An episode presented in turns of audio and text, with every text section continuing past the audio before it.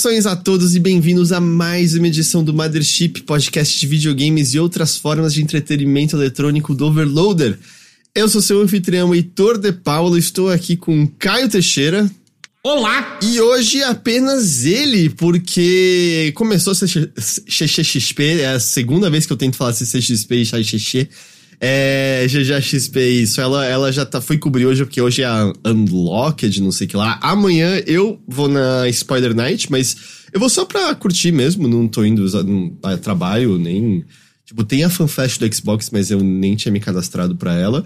É, então o GG deve ficar ausente em algumas coisas, apesar que ela deve estar na live de quinta-feira que vai ter de Overnaut Upabilidade, vai ter gente do Overloader, do Nautilus, do Jogabilidade, do Up, para fazer um bolão Game Awards, aí nesse, nesse aí já estará presente.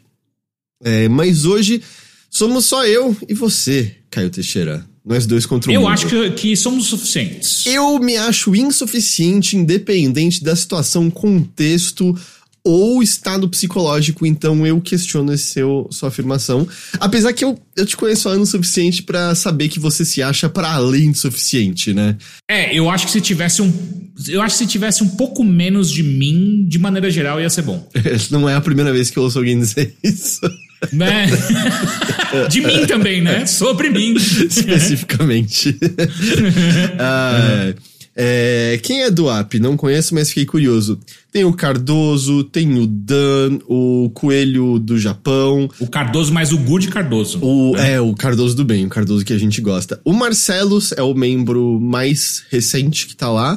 E a Márcia. Eu acho que esses são todos os membros do app. Acho que eu não esqueci ninguém. Tem bastante gente lá, Eu não né? sei exatamente quem deles estará no, na live de quinta, mas esses são algumas das pessoas do app. Conhece o app, vai atrás. Mas, enfim, aí a, a CCXP não é exatamente uma semana cheia pra gente, né? Não é o que a gente cobre diretamente.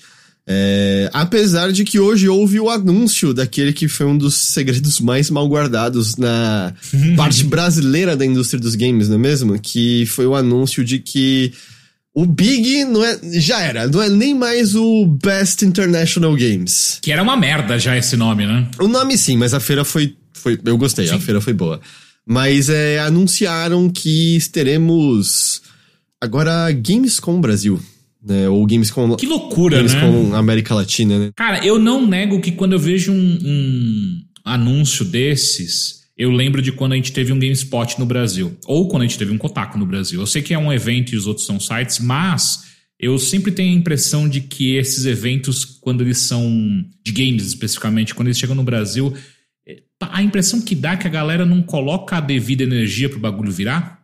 É, eu, eu não sei se esse vai ser o caso. É, o Isidro tá falando, o Big vai existir como algo dentro da Gamescom, né? Porque vai ser a. Eles vão ter essa parte indie. Acho que eu só adianto uma coisa assim. Esse ano o Big já não era o Brazilian Independent Game Festival, né? Já era o Best International Games. E ainda assim, eles foram muito bons em dar espaço e destaque para jogos brasileiros. Tá? Independente do nome ter mudado, eu acho que foi um evento muito bom para jogos brasileiros. Se uma Gamescom Brasil tiver o mesmo espaço, sabe, tiver um destaque bom, não virar o que é na BGS, que é um corredor abafado, hum. escondido, acho que tudo bem, sabe? Eu não gostaria de ver esses jogos perdendo espaço, apesar de que, obviamente, quando a gente tá falando de Gamescom, a gente tá. Vão ter empresas interessadas em estar aqui que não estavam antes disso, certo? O nome carrega alguma coisa. Eu também concordo com gente que diz que é meio. Tem a parte foda que o Big era nosso, né? O Big começou aqui, uhum. cresceu aqui, virou um nome, e aí agora a gente foi subsumido por, por essa marca que, que já existia, né? Por essa. Pela, pela Gamescom. Tem os seus prós e os contras, certo? É, ah, é o Isidro lembrando que era de graça o Big no, no passado, é verdade. Era de graça. E eu sei, não é, sei lá, hipótese, eu sei como o Big foi o contato de muita gente com diferentes consoles e realidade virtual que não teria de outra forma, pelo menos não naquela época, sabe? Porque eram, por exemplo, ah, adolescentes de, de famílias que não iam ter dinheiro para isso, mas gostaram da experiência e cresceram e agora tem contato, né? Foram atrás, gente que quis ser desenvolvedor e coisas assim. Então é. Então eu sinto que tem essas duas coisas, sabe? Por um lado, a gente também tá perdendo algo que, que era nosso, que cresceu aqui, que, que, que surgiu aqui para para virar parte de algo maior no mundo, por outro também parece ser a trajetória de crescimento que, que o Omelete, né, e a outra empresa lá que são donas do, do Big querem, certo? Uhum. A gente já presumia de, de um certo tempo que o objetivo eventualmente era bater de frente com a BGS, e agora virando Gamescom fica evidente, certo? E. É, e fica bem mais fácil também, né? Mesmo porque Gamescom é super conhecida no mundo inteiro, né? Então é muito mais fácil você chegar para um para uma desenvolvedora, para uma publisher e falar assim: "Ou oh, vem para Gamescom Brasil do que você vem para vem para BGS ou até mesmo você vê que BGS, BGS tem um nome já de longa data, é, né? Tipo, é. a BGS trouxe convidados que a gente achava que que não Nunca apareceriam, faria. né? Porra, Miyazaki, é. o Kojima, né? Eu não descartaria já de cara a, a BGS, é, quer queira ou não, ela existe há muito tempo, quer queira ou não. Ela até, acho que de tempos pra cá, começou a fomentar sua identidade mais como um evento de influenciador, Internet. marca, né? Não exatamente games. Ao mesmo tempo, eu não sei se uma Gamescom da vida consegue também aglutinar tudo isso, sabe? Uhum. Já não teve Microsoft esse ano, né, na CCX, na GS. BGS. A Microsoft estará na CCXP, né? Eu, eu, esqueci agora se já confirmaram, mas né, estará na Gamescom ano que vem, com certeza. Ah, com certeza, né? Ainda mais essas empresas que já estavam conversando com o Omelete, é, elas só vão mandar pra, pra, pra, pra, pra Gamescom agora, né? sei lá, eu, eu vejo por esses dois lados, sabe? Por um parece, pô, isso aqui vai crescer. Também tenho a impressão de que chamando o Gamescom é um evento mais não só mais internacional, mas também mais forte de América Latina, sabe? Eu consigo hum, imaginar uhum. que a, a, gente vai ver mais a presença de outras pessoas da América Latina vindo pro evento, porque a Gamescom na, na Alemanha, ela tem esse efeito na Europa, certo? Vão pessoas da Europa Sim. inteira, não só pessoas que moram ali na, na, na Alemanha. Tudo bem, a gente não tem né, a malha ferroviária para tornar isso um pouco mais tranquilo, mas no geral você até consegue voos não tão caros aqui na América Latina, né? Pois pra é. Argentina vai ficar é, baratinho, baratinho logo mais. é, sei lá, cara, eu fico. É, é, é, esse. Eu acho que você deixou de uma maneira bem clara. Eu, eu fico receoso por conta dessa questão de marca de um evento nosso que está sumindo, mais um desses que está sumindo. A gente teve vários já no Brasil, uh, até mesmo ali nos anos 2010 ou um pouco antes, já tinham vários eventos brasileiros que já foram pro caralho. Mas ao mesmo tempo é uma chance de trazer e, e mais olhos para o Brasil, né? Mais olhos porque vai saber, tipo, se alguém, se alguma publisher decide lançar um, um, jogo na Gamescom Brasil, sabe? Tipo, é uma coisa grande, assim, que afeta bastante nosso mercado, né? É, então, sei lá, é, tem que ver aí o que vai vir pela frente. É, e ao mesmo tempo é um momento, eu sinto, de transformação no sentido de que conteúdo de jogo costuma estar disponível em eventos, né? Porque hum. não me parece ser um absurdo dizer que a presença de demos, contar com a demo de um jogo num evento, já não é mais verdade tem um tempo, e eu sinto que pós-pandemia a gente tá vendo isso mudar mais ainda, sabe? E a gente sabe do, do trabalho que dá fazer essas demos para eventos e né, os jogos já estão demorando tudo que demoram. Sony, não, não me parece que ela tem mais feito demo para evento. Tem? Eu não lembro qual foi o, o último PlayStation Studio que que estava disponível em demo, em evento e coisa. É verdade, eu, não, eu, também não lembro. Então eu sinto também que tem algumas dessas coisas que estão mudando, então a gente também tá no meio desse, desse momento.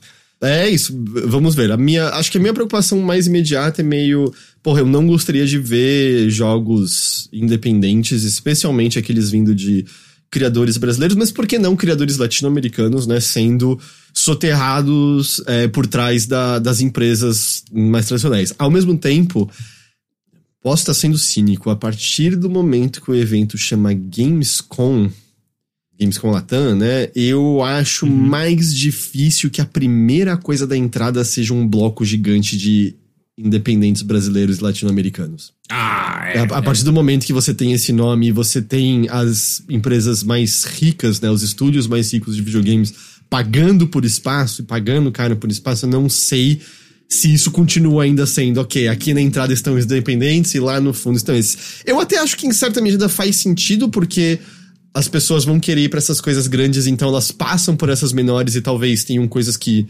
chamem a atenção delas, mas vai saber. Pode ser que eu esteja sendo cínico e, e nem seja o caso, sabe? Que... É, é que eu não sei se cínico ou simplesmente analisando o histórico do, do, Brasil, de maneira geral, faz com os eventos aqui, né? Se aparece alguma, alguma iniciativa gringa aqui, eu sinto que a gente é muito mais fácil da gente simplesmente deixar os caras passar do que a gente lutar pelo nosso espaço, né?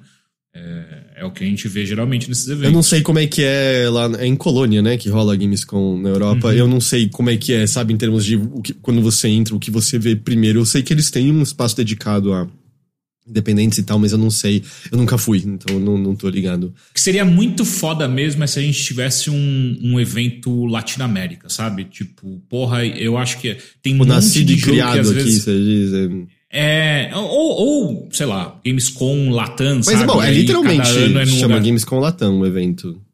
Mas eu digo, cada ano é num lugar diferente, sabe? Tipo, e, e, e com foco real no mercado de Latinoamérica, porque cada vez mais eu vejo jogos incríveis de, da, da América Latina que a gente é, não chegam pra gente. É, e eles aparecem às vezes no, em sites gringos e tal, e eu fico, caralho, mano, tem muita coisa rica que a gente tá perdendo também. Uh, e eu acho que às vezes um evento que agregasse isso seria muito maneiro. Aliás, só trazer, eu não tinha visto. O Isidro falou que a Nintendo confirmou ontem que estará na CCXP também. Não tinha visto isso. Olha aí. Caralho. O Victor Bassi disse, mas olha, a malha viária tá mais cara que voa de avião ultimamente, viu? Ah, é, eu também não sabia disso. Então... Louco. Uh, mas então eles confirmaram as datas é em junho do ano que vem mesmo, né? É, que é uhum. é basicamente a época do que era o Big, né? Então, uhum. ainda seria. Deixa eu pegar aqui, as datas são de 26 a 30 de junho. Ou seja, seria ainda depois desse período que não é mais E3, mas é o antigo período da E3, né? Mas isso é bom, né? Porque no meio do ano ainda tem chance de pegar lançamento, né? Final de ano é foda, tipo, já lançaram tudo, daí é só coisa pro ano que vem, enfim. A Gamescom da, da Colônia, de Colônia, acontece normalmente quando mesmo? Em agosto? Setembro? Eu não me lembro agora. É, no segundo semestre. No semestre, né? né? É, enfim, estou curioso, vamos. Você tem alguma outra coisa que você queira comentar de Gamescom Latam, Gamescom Brasil? Não, tô, tô curioso para ver o que vai vir disso daí. É, é isso. Tipo, é ano que vem, né? Ano que vem, ano que vem, já, já começa. É. Não falaram nem onde, né? Ah, vai ser no centro Expo São Paulo. É? Cara, é onde rola o Big, o Omelete claramente já tem contato porque é onde rola a CCXP. Longe pra caralho. Não daqui de casa. Mas é longe de tudo, né? Podia ser num lugar mais próximo, né? Tipo, o, Center, o Expo Center Norte é mais próximo de tudo, né? É, eu concordo. Metrô é. mais pra hora. Eu, eu acho que o lance é que CCXP é muito maior, né? Do que BGS, em termos de tamanho mesmo, até eu acho. E o pavilhão ali do Expo São Paulo é consideravelmente maior, né? É. Uh, eu tô também achando que Gamescom também, né? Vai ser bem maior do que o Big do ano passado, eu imagino, né? Tipo. Ah, ainda mais a primeira, né? Eles têm que mostrar o que vieram, né? Já na primeira. O Big desse ano já foi grandinho, mas eu acho que uma Gamescom, até porque. Em termos de. Porque é um evento para público, né? A Gamescom eu acho que é um dos maiores eventos de público do mundo. Se for atrair o mesmo tipo de público aqui, você precisa de bastante, bastante espaço para todo mundo, né? Eu lembro que o pessoal da ESA uh, lá, sei lá, 2013, 2014, eles falavam muito como eles utilizavam a Gamescom como benchmark para E3, sabe? Quando eles estavam naquele, naquele movimento de abrir para o público uhum. a E3, né? Eles usavam bastante. Eu lembro em matérias eles comentando sobre o, o sucesso da Gamescom trazendo público, né? Então, é, tem essa parte também. Uma coisa, pelo menos no, nas notas que eu li, eu preciso ver depois também, eu não vi se eles vão manter o esquema da Gamescom de lá, se eu não me engano, que tem acho que um ou dois dias só pra imprensa antes de abrir. é ótimo. É, que, tipo, Porra, a BGS tem, né, e tal. Não... Um dia que seja, um dia já tá bom demais, tipo, já ajuda pra cacete. Não, não, ficou muito claro. Mas até aí é problema só pra gente meia dúzia de gato pingado, né, não pra, pra maioria das pessoas. E, claro, a outra coisa também é, o preço do ingresso aumenta agora, é, hum, porque, né, se o evento for maior e tudo mais, fica um ingresso mais caro ou mantém-se ainda um pouco mais acessível? Um, Teixeira, Hum. Mas nem só de conversa de eventos vive esse podcast. É verdade. A gente também joga videogame, você acredita nisso? Às vezes. Às vezes, ok, às vezes. É, posso fazer mini atualizações de coisas que eu mencionei semana passada? Mande ver. Eu terminei o Homem-Aranha 2. E aí? Cara, é o segmento final de ação. É um segmento de ação, sabe? Bem feito. Uh, acho que é um, encerra ali, mas nada altera, acho que aquilo que a gente já falou bastante na semana passada. Acho que o final é legal, acho que é um encerramento totalmente bom para aquela história que eles estavam contando, que é uma história bem de gibi mesmo, né? Mas ao mesmo tempo rola um lance com o Venom que, sei lá, talvez tenha acontecido nos gibis, mas eu só achei ah, eu só achei idiota, não sei, assim, pareceu. Ah, agora eu quero saber, porra. Ah, okay. ah não é porque é a última luta não. do jogo, né? Não vou falar. É, não, aqui. não, não dá spoiler. Mas não, é, é tipo, tá ligado quando você vai enfrentar o Coringa no Arkham Asylum e ele toma uh -huh. o negócio para ficar bombadão? E Sim. aí você pensa, uau, essa é uma das coisas mais idiotas que podia ter acontecido. Aham, uh aham. -huh, uh -huh. É nessa veia, sabe, o negócio? E não dá nenhuma palhinha do, do Carnificina? É o que eu mais gosto. Tem ganchos já para outros ah, vilões. É? Cara, se eu entendi, eu acho. Assim. Teve uns ganchos que eu tive que pesquisar na internet, porque eles citaram o nome do personagem para ser tan, tan, tan. E eu.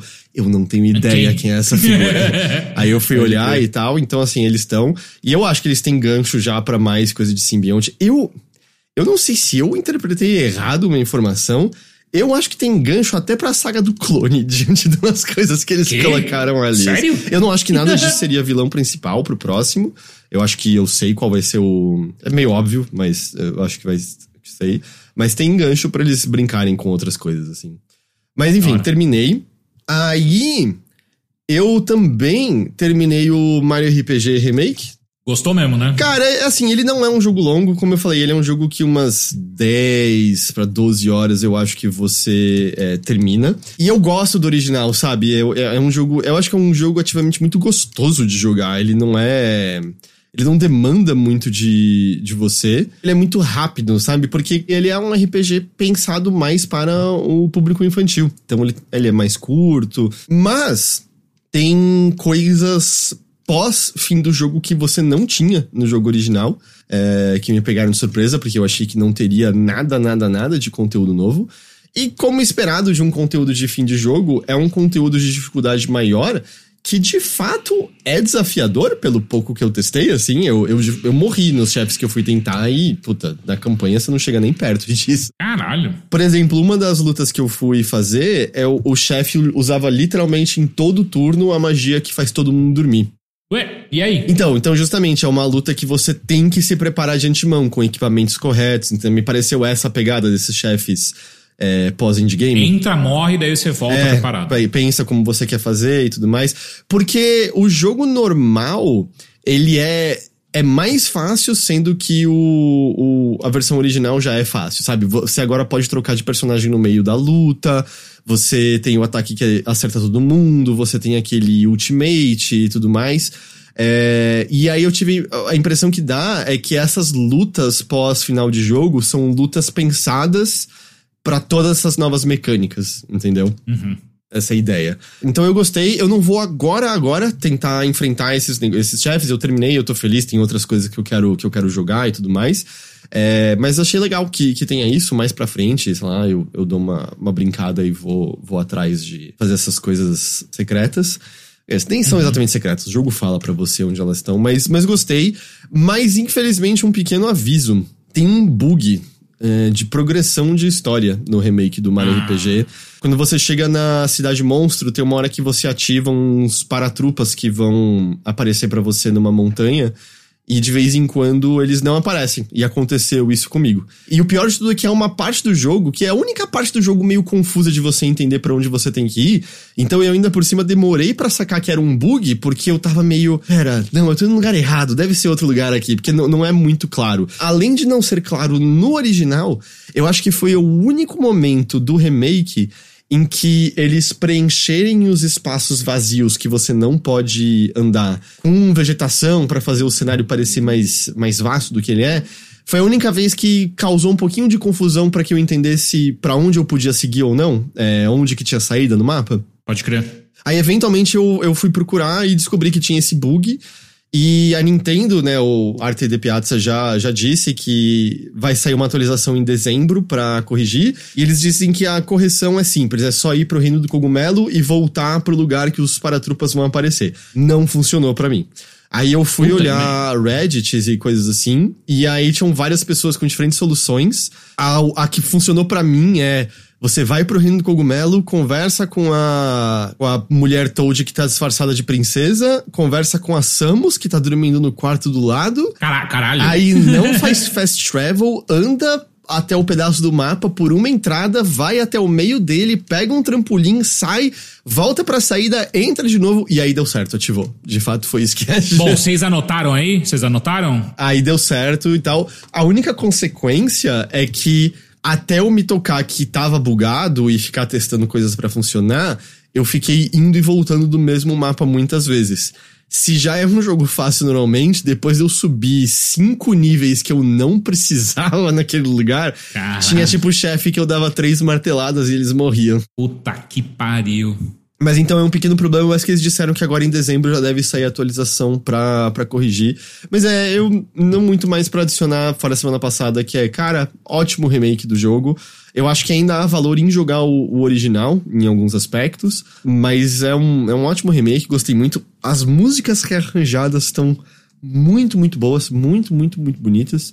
Foi gostoso revisitar. Apesar de que, quase como tudo da que te marcou nessa época da vida, eu pelo menos sinto isso. Cada vez que você revisita, com raras exceções, é um pouquinho menor do que era antes, sabe? Eu acho que ah, você tem que usar com, com você tem que usar com parcimônia essa essa visita, essas coisas que te marcaram, porque você começa a ver os limites daquilo, né? Você começa a ver que a profundidade que você enxergava também vinha muito da sua cabeça ainda, né? Num, num, num outro momento da vida e tal. Então foi muito gostoso, mas não sei, eu acho que é um jogo que acho que agora durante um tempo eu quero dar um tempinho, sabe? Acho que eu preciso voltar a ter mais saudade dele antes de querer retornar Mas você tal. acha que uma se, se fosse uma nova versão, tipo um Super Mario RPG 2, 3, sei lá, não seria legal com coisas novas de verdade, não só um Acho que seria legal pra cacete, cara. Acho que seria legal pra cacete. Porque os Paper Marios e os Mario Luigi's, né, são, em teoria, o que sucedeu essa série. E são muito legais. Mas eu gosto bastante dessa pegada mais clássica Square e RPGs que vem do Japão, de galerinha de um lado, inimigo do outro, aperta menu para atacar e. E eu uhum. acho que ainda mais hoje em dia teria como brincar de maneira até mais variada, sabe, com isso. Tanto que é uma coisa curiosa, eu acho que um dos grandes problemas do da série Paper Mario é que depois dos dois primeiros, eles parece que insistiram que não dava mais pro combate ser como antes, ou especialmente nas versões portáteis e de Switch. E aí eles ficam tentando reinventar o combate e, e, só fica ruim. O Origami King, que é o mais recente Paper Mario, ele tem um sistema de hum. batalha que envolve você ficar girando umas rodelas e, um, e umas peças para você alinhar inimigos para poder derrotá-los com o menor número de golpes na luta. Caralho. E rapidamente fica cansativo. E aí a cereja do bolo é que é um jogo sem nível, você não ganha XP, então a recompensa por lutar é inexistente. É, é aí é. Aí complica, sabe? Então. É. Eu, eu, eu gostaria, eu acho que tem muito potencial se eles voltassem para uma fórmula mais tradicional dessa e que eles também se dessem o direito de introduzir novos personagens, é, não só uhum. que pertençam aos, aos bichos que a gente conhece do reino, mas também criar coisas novas, que é o que começou a faltar muito nesses jogos, né? Tem, tem as lendas que é o Miyamoto, que não quer, que ele odeia Gumbrella. Quantos anos o Miyamoto tá? Ah, muitos, meu amigo, muitos. Mas tem gente também diz que isso é exagerado, eu não sei. 71. Porque ao mesmo tempo o Shaman falou, poxa, eu gosto bastante do origami, o que me cansa é a falta de progressão. Tipo, porque o, o lance do origami é que o combate é um saco e falta uma certa diversidade em alguns personagens, mas quando tem bom texto naquele jogo, não só você gargalha com todos os Toads, mas você faz amizade com o Bobomb, cujo, cuja história quase me fez chorar naquele jogo do Paper Mario. Caralho. É um bagulho. É um bagulho. Eu gosto dessa mística de que os Bobombs, de fato, a vida deles se encerra quando eles explodem, eles se autodestroem com isso. Uhum. Porque eu acho que no próprio Mario RPG, quando você lê o pensamento de um Bobomb, o pensamento dele é alguma coisa do tipo. Nada tem sentido. É melhor eu ir embora com uma explosão mesmo. caralho, caralho, caralho. Ok. Mas enfim, terminei esses jogos, né? Tirei eles da, da listinha. E, nossa, é uma pena que a GG não tinha me comentado que era legal, mas eu joguei o Persona 5 Tática. Muito gostoso aquele jogo. Bom mesmo? Cara, é, é, é, legal aquele jogo. Eu, eu joguei 10 horas dele até agora. É, eu terminei o, o, primeiro reino. Eu não me lembro agora quantos reinos a GG disse que tinham. Eram três ou quatro, você lembra? Eu ia falar 50. Quando você falou 3 ou 4, eu falei, tá, eu Eram realmente não sei. 50 missões, a GG falou que tinha. Ahá! Ah, divide aí. Divide aí em dois. Tem, tem duas. Tem dois. 25 em cada. Já era. Mas uma coisa que eu não esperava do Persona 5 Tática, que eu, eu não sabia como era a estrutura de, de história deles, é que além da Erina, que é a moça que você pode controlar, que tá no seu time, você tem um maluco, é o Toshiro, né? É, Toshiro, que é um político no, no nosso mundo. Ele é, um, é, ele é um político. Assim, não, não de verdade, digo, na história de Persona ele é um político. Aham. E assim, um político japonês e conservador e tudo mais. E, e no Persona 5 original, esse mundo político e essas figuras são antagonistas dos Phantom Thieves, dos, dos ladrões fantasmas, né? Ah, existe, né, tematicamente dentro do Persona 5 uma, uma cisão entre o que, que é o mundo adulto e o mundo que, que se acha é, responsável, o mundo que acha que as coisas têm que ser de uma maneira, e o mundo da, da rebelião, que também pode incluir figuras adultas que não se encaixam nos conformes que aquele mundo adulto diz que as coisas devem ser, né? Uhum. Então é interessante que eles colocam um político pra virar um companheiro do grupo. Ele você encontra ele no começo e ele vai te acompanhar p- pelo jogo. Ah, você luta com ele? O máximo que você ele em luta é meio quando ele tem que carregar um objeto, ele tem que correr de segurança de um lugar pro outro, mas ele não tem como lutar de volta. Ele não tem uma persona, por exemplo. Ah. E ele não tem. A Irina também não tem uma persona, mas ela tem habilidades próprias é, dela. Mas o que é interessante é que no Persona 5, você não tem direito à presença dessas figuras dialogando constantemente com os Phantom Thieves. Essa dinâmica específica ah, não é uma que não tá lá, né? Justamente por quão di- é, distantes são o mundo dos dois. E ao serem colocados aqui, a interação entre eles gera alguns momentos interessantes, especialmente por conta de uma temática, em certa medida, mais estética, mas não integralmente presente no Persona 5 Tática, que é uma estética soviética. Quê? É, é, é, eles.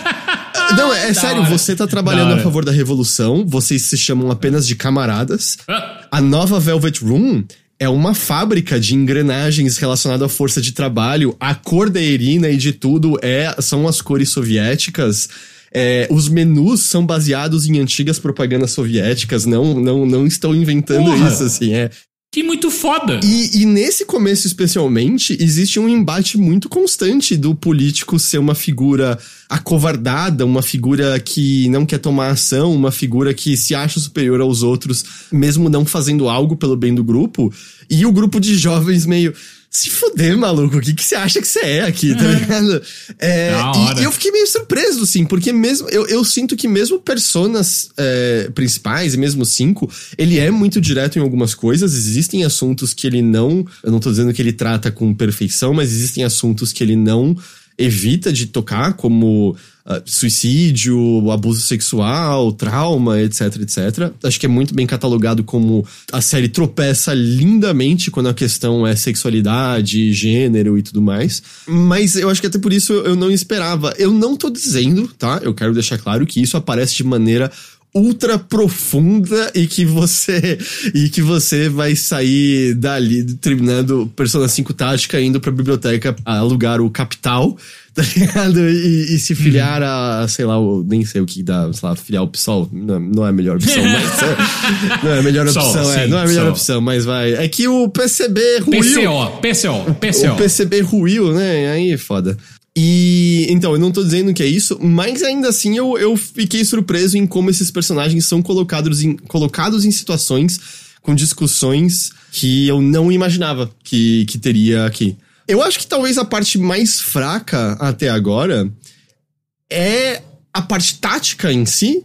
E não porque as mecânicas não sejam legais e, e não seja muito Ainda bem que tá só no título do jogo, mas tirando isso, tá susto. É, é só porque assim, eu tô jogando no hard, porque eu tinha ouvido algumas pessoas dizerem que era um pouco fácil demais. A GG mesmo falou, ah, eu fiz tudo secundário, e aí eu atropelei tudo. E no hard ainda tá tranquilo. Eu acho que a única coisa que o hard pede é que você não haja como idiota, sabe? Termine os seus turnos sob cobertura que no geral você vai se dar bem. Eu, por exemplo, tô fundindo personas, criando novas personas, mas eu não tô prestando atenção no que eu tô fazendo, eu só tô fazendo persona de nível maior, sabe? Eu não tô uhum, olhando as habilidades e coisas assim, eu não tô sentindo necessidade disso. Tem um nível de dificuldade ainda superior a esse, eu, eu ainda vou testar então, porque o, o que ele demanda mais do que tudo, a gente já chegou a explicar isso, é o lance de que quando você derruba um inimigo e você meio que ativa aquela mecânica de persona, que é quando você One atinge more, um né? ponto fraco e você tem mais um turno, se você forma um triângulo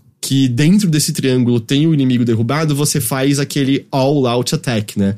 Então, muito da estratégia desse jogo envolve você colocar um inimigo na posição que ele pode estar enfraquecido para você provocar esse all-out attack, mas talvez empurrar esse inimigo de forma que ele esteja numa posição que o all-out attack pegue outros outros inimigos também. Uhum. Entendeu? Porque a sua porrada empurra fisicamente os inimigos. Então, se você der uma porrada para ele cair no meio de outros para poder ativar isso, você vai ativar um ataque muito é, mais efetivo, porque você vai possivelmente matar várias unidades numa só. Então, muito, muito, muito do combate se baseia mais nisso do que qualquer outra coisa. Até onde eu pude perceber, e eu acho que a GG comentou, não existem fraquezas elementais como Persona tradicional, então, a não ser que eu não tenha me deparado com nenhuma, é, usar AG num inimigo, você não vai encontrar um inimigo que tem fraqueza e isso vai te gerar mais um turno, sabe? Não é, não é isso uhum. que ele tá fazendo. Mas ele tá fluindo, apesar dele ter bastante conversa, ter bastante fala, elas são até que rapidinhas no geral. É um jogo muito mais interessado em ser engraçado, então as cenas têm muito mais assim cortes para terem momentos cômicos,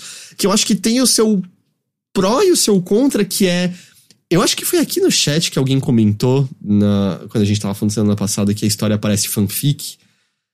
E a história parece fanfic. A história parece é. fanfic, assim. até porque eu acho que ela é escrita de maneira muito mais focada na Irina e no Toshiro, como personagens de fato, enquanto os Phantom Thieves são mais caricaturas de si mesmos, sabe? Eles estão ali mais para repetir a, aquele que era o maior traço deles no jogo normalmente. Então o personagem cauteloso é só sempre cauteloso, a personagem meio bobinha é sempre só bobinha, a personagem nerdola é sempre só nerdola, sabe? Coisas assim. Uhum, é, uhum. Então o texto ele é rapidinho, ele tem seus momentos engraçadinhos mas eu não sei se ele funciona muito bem como um veículo para você passar mais algum tempo com esses personagens que você provavelmente passou a gostar depois de jogar o Persona 5. É, uhum. Eles são um pouco mais rasos, um pouco mais caricatos do que eles teriam de ser para funcionarem dessa forma, na minha opinião.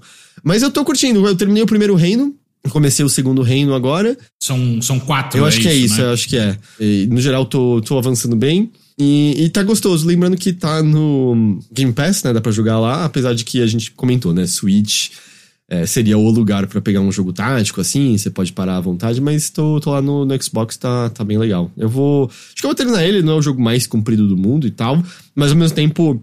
Eu consigo jogar 10 horas, eu tenho uma noção bem clara do que ele é. Eu não tô esperando que as mudanças, que as mecânicas mudem, é, sabe? De apresente algum... coisas novas. É, né? eu, não, eu acho que essa altura eu já tenho tudo que, que eu vou ter e só vai ser comprar mais coisa na árvore de habilidade, coisas assim. É, eu vou baixar ele no, no Game Pass de PC, que ele tá lá também, pra testar, ver qual é que é, porque eu joguei um pouquinho lá na, na, na BGS. BGS. É o tipo de jogo que eu curto, mas eu confesso que quando a GG falou que, que tinha muito diálogo, eu fiquei meio, putz porque o, um, um, um problema que eu vejo, por exemplo, em Fire Emblem, que é uma série que eu gosto bastante, é que quando o bagulho fica muito historinha, puta, é chato. Nossa.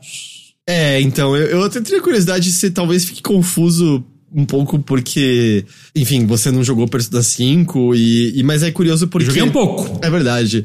Mas é divertido porque o Toshiro e a Erina, elas eles também não, não manjam de dos Phantom Thieves, persona. de Persona e tal. E aí tem meio eles ficando confusos com os outros personagens. E cada vez que eles abrem a boca, eu não entendo o que eles falam. Às uhum. vezes você pode ter o mesmo papel que eles na história de olhar confuso tudo que tava acontecendo de um belo dia que umas crianças fantasiadas que conseguem invocar fantasma apareceram ali com umas armas de fogo. Pode crer. Enfim, ele tá disponível, né, pra, pra geral, mais uma vez tá, tá no, no Game Pass, que é como eu tô jogando. Uh, mas é Persona 5 Tática. Aparentemente está sendo um fracasso comercial, assim, pelo menos de, nesse início. Bom, mas tá no Game Pass, né? Aí é foda, né? É, é que ao mesmo tempo as vendas no Japão que a Famitsu né, libera semanalmente foram baixíssimas. E Japão não é exatamente um país no qual o Xbox é forte, né? Pode crer, pode crer. Não sei se foi o melhor momento pra lançar esse jogo. Pode até ser que na semana em que ele saiu as coisas tinham dado uma calmada, mas realisticamente, acho que as pessoas que se interessam por esse tipo de videogame, muita gente ainda tá nos AAA que saíram nos meses passados, ainda indo de, de pouco em pouco. É.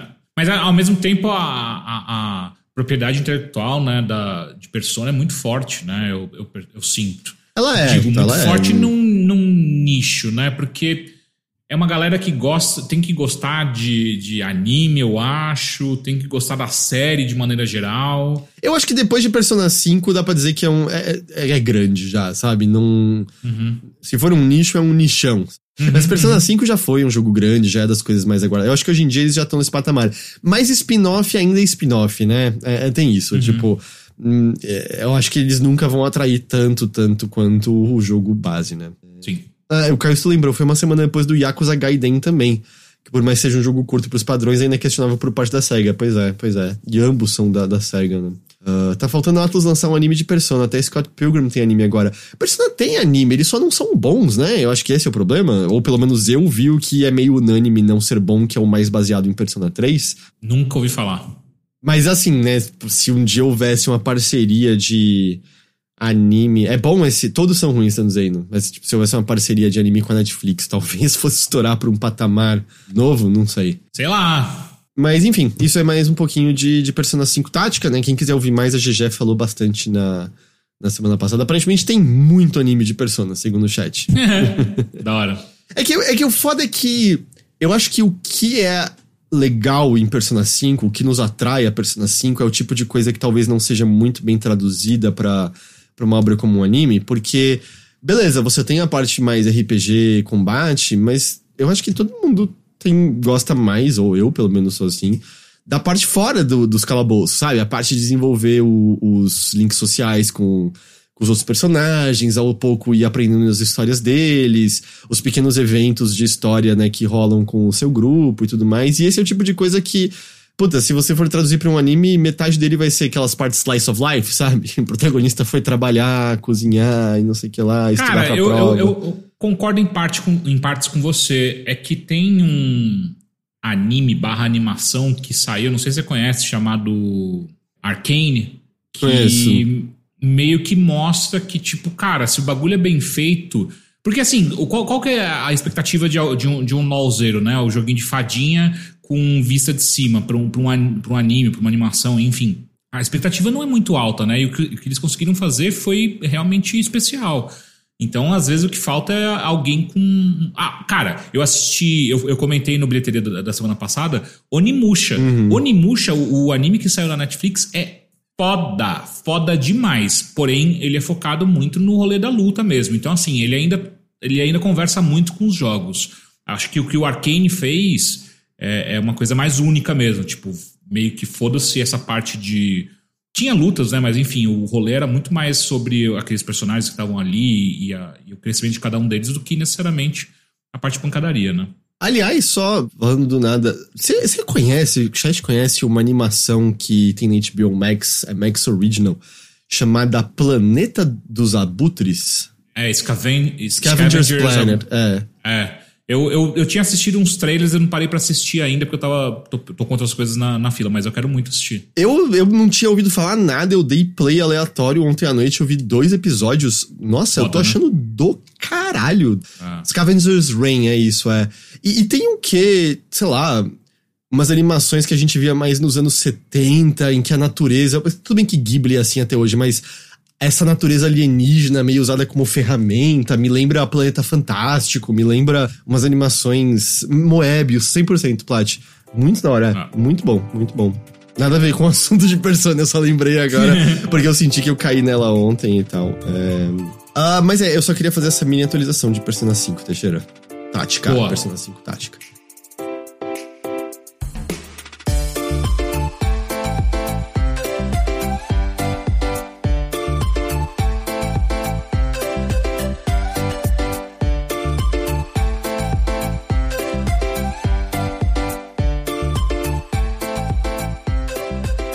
Você? E você? O que, que você tem a dizer sobre a sua pessoa?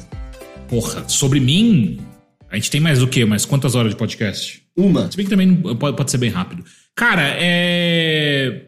Eu, eu me peguei jogando, porque assim, de, desde o momento que lançaram o Star Wars Jedi Survivor, eu fiquei curioso, eu queria ver qual é que é. Apesar de não ter gostado do primeiro. É um hater, né? Conhecido como o hater do primeiro. Hater.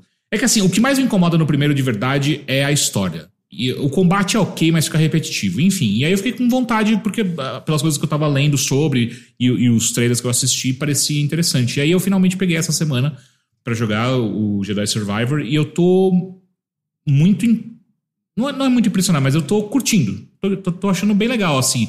A, a, impressão que dá é que esses anos que separam Fallen Order do Jedi Survivor, a equipe de devs jogou tudo que estava saindo desses anos. Então jogou muito Elden Ring, jogou é, Zelda, jogou um monte de coisa e conseguiram implementar de uma maneira muito interessante dentro do jogo, saca? Uhum. É, eu acho que deu uma, um respiro para ele interessante do ponto de vista de, de game design mesmo. É, eu acho que as fases estão um pouco mais interessantes do que elas estavam Nossa, no, sem no dúvida. Dá para entender o mapa agora, cara?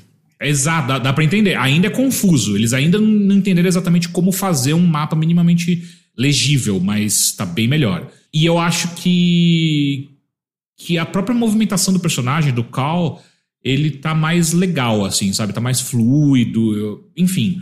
Ainda é uma movimentação estabanada, né? É um jogo que as perninhas dele às vezes parecem que estão espalhadas. Quando você vai escalar em alguma coisa, é tudo meio. É... é uma coisa meio Nathan Drake, né? É, eu não gosto das animações nesse jogo, de maneira geral. Eu acho elas meio, é. meio esquisitas. Não me incomodou muito. Eu acho que o que mais me incomoda é quando o BD-1 ele vai para algum lugar e aí de repente ele brota no seu, no seu pescoço de novo, no seu, no seu ombro, né? Ele fica um negócio meio esquisito. Mordomo da Lara Croft. É, é. É, mas assim, tipo, pô, legal. É, a questão é, eu joguei, eu vou até dar uma olhada aqui no, na Steam, eu joguei 7 horas até agora. Ele já tá começando a ficar repetitivo para mim do ponto de vista de combate. É. Apesar de estar tá interessante, mas eu já tô meio tipo, putz, cara, é sempre meio que a mesma fórmula, sabe? É, começaram a aparecer alguns inimigos um pouco mais difíceis agora, mas ao mesmo tempo, sei lá, eu não sei se também é que eu tô jogando normal, se eu preciso colocar no difícil. Às vezes vale tentar, porque ele é um desses jogos que tem ajustes individuais, eu acho, pra. Uhum. Né, tipo, janela de parry, coisas assim, né? É, exato. Porque é, é, é exatamente isso, por exemplo, a janela de parry dele tá muito tranquila, muito, muito fácil.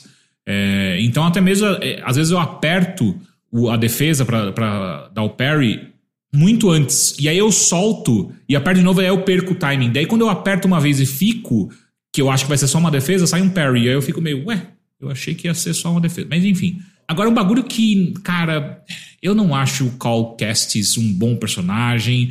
Eu não me interesso com quase nenhum dos outros personagens secundários que aparecem ah, durante a aventura. Você já chegou a ter, encontrar eles que tenha né, o, o, reencontro inicial com o.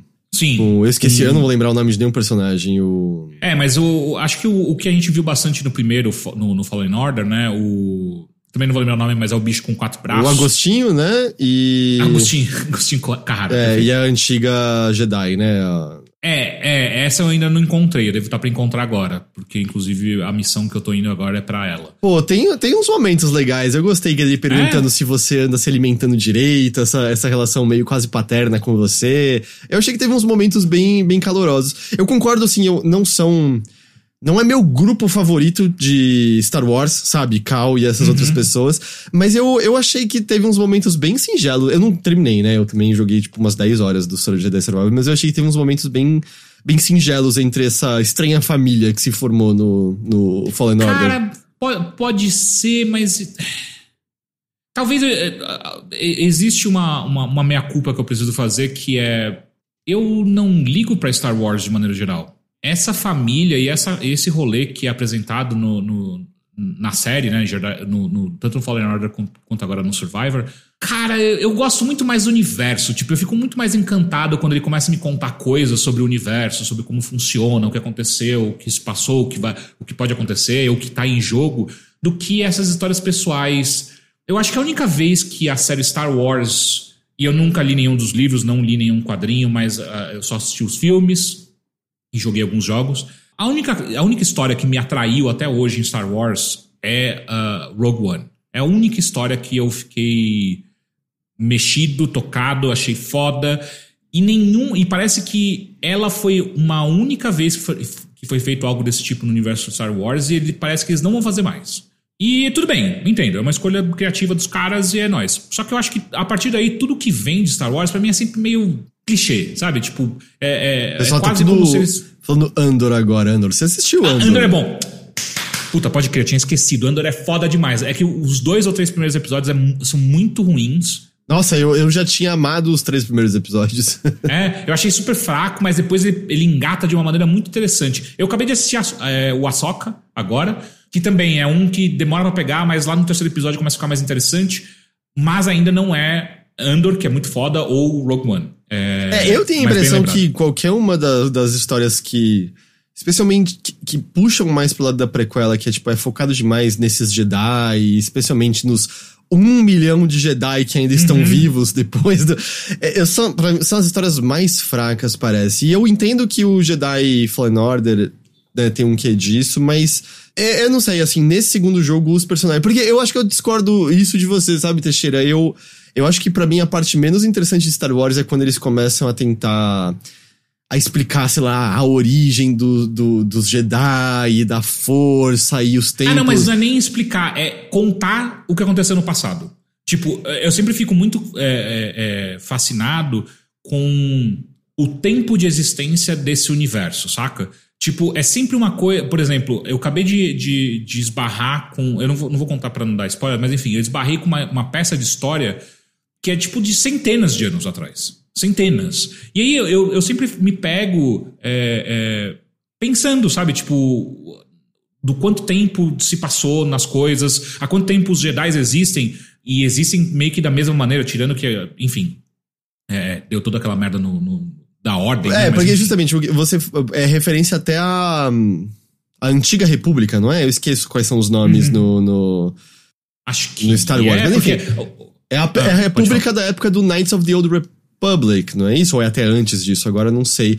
Que eu acho que nesse jogo é até meio teaser pra série que vai ter disso depois? Ou pro filme que vai ter disso depois? Não é uma coisa assim? vai, ter, vai ter série disso? Ah, eu não sei, eles anunciam três séries Star Wars todo dia. Eu não É. vou, eu tenho que perguntar pro Ghost. A Alta República, é isso. High Republic, É, obrigado. High. Republic, eu acho é. que vai ter uma série ou um filme baseado na High Republic, Teixeira.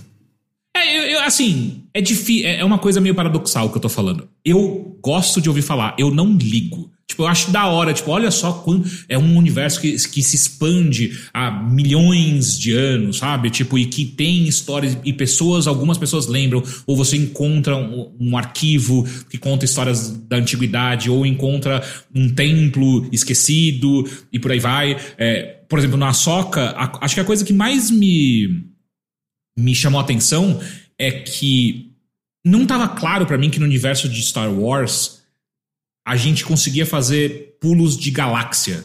Pra mim era só de sistema em sistema, sabe? Que eles conseguiam viajar. Uhum. E na só que eles mostram que não, eles conseguem ir pra outras galáxias. E aí eu fiquei, porra, não, peraí, é um bagulho muito maior, sabe? Tipo, eles estão conseguindo. Bom, eles viajam na velocidade da luz, né? O negócio. Pois é, mas mesmo assim é mó treta, sabe? Eles conseguem chegar numa outra galáxia. é, teria que ter outras coisas, justamente, porque ah, fica 5 mil anos luz, eles não passam. Exato. né? Tem essa Exato. parte. Mas é, eu, eu, eu acho que até uma coisa que é. que dava já a entender nas obras originais, eu acho que em Andor né, aparece mais forte, em. Que você gosta, Rogue One, né, tal, é que eu acho que é um universo. É muito claro, né? Assim, quando o George Lucas concebeu, nem todas as regrinhas estavam estabelecidas, porque, enfim, né? Não tinha como imaginar que o bagulho ia tomar essa proporção. Mas é um universo que eu acho que fica muito estabelecido que, assim, essas dificuldades tecnológicas não existem, né? É, eu eu não, não lembro, assim, né, eu imagino que nos milhares de livros e, e, e coisas do tipo tem alguma história do tipo, mas não é. As principais histórias, filmes, jogos nunca giram em torno de alguma grande descoberta científica que tá pra ser alcançada. É quase como se. É, isso a é. gente já fez, né? Mas o que o Já Império. fez tudo, né? Tipo, até mesmo os droids. Desculpa te interromper rapidinho, mas é só porque, tipo, uma coisa que eu fiquei Eles são pensando hoje. vivos ou não, né? É, e os droids, eles também é, têm. o- não tem nenhuma grande diferença entre um Android de centenas de anos, que já, tá, já existe há centenas de anos, um Android que acabou de nascer agora, sabe? Que acabou de ser criado agora. Então é uma coisa, às vezes, que eu fico meio. Porra, mas peraí, é, qual a diferença de tecnologia? E são seres vivos ou não, dado que É, a gente apaga a memória deles sem nem pensar duas vezes, aparentemente. É, é. Né? E todos eles são. A, a, grande maioria deles são sempre muito gente boa, são, tem, tem algum tipo de personalidade, né? Enfim. É, ah, então você nunca jogou. Acho que é no Knights of the, of the Old Ah, Knights of the Old Republic você tem robô. Eu joguei inteiro. Então, tem aquele. É que acho que no 2 o robô é melhor, mas você tem aquele robô não muito. Não muito gente boa nele, o robô assassino. Ah, é, sempre tem uns, né? H, H HK-47, é. Mas acho que ele é do 2, né? Uh, mas eu ia dizer, sabe, nunca parece que é isso, assim, o problema, né, o, o, que ele, o que eles têm de limite é, ah, o império é gigante, é, mas eles não conseguem fiscalizar o domínio inteiro uhum. deles, né, isso eles não têm como. É, né? Isso tá uhum. no centro de Andor, isso tá no, no, em outras histórias. Mas eu entendo o que você quer dizer.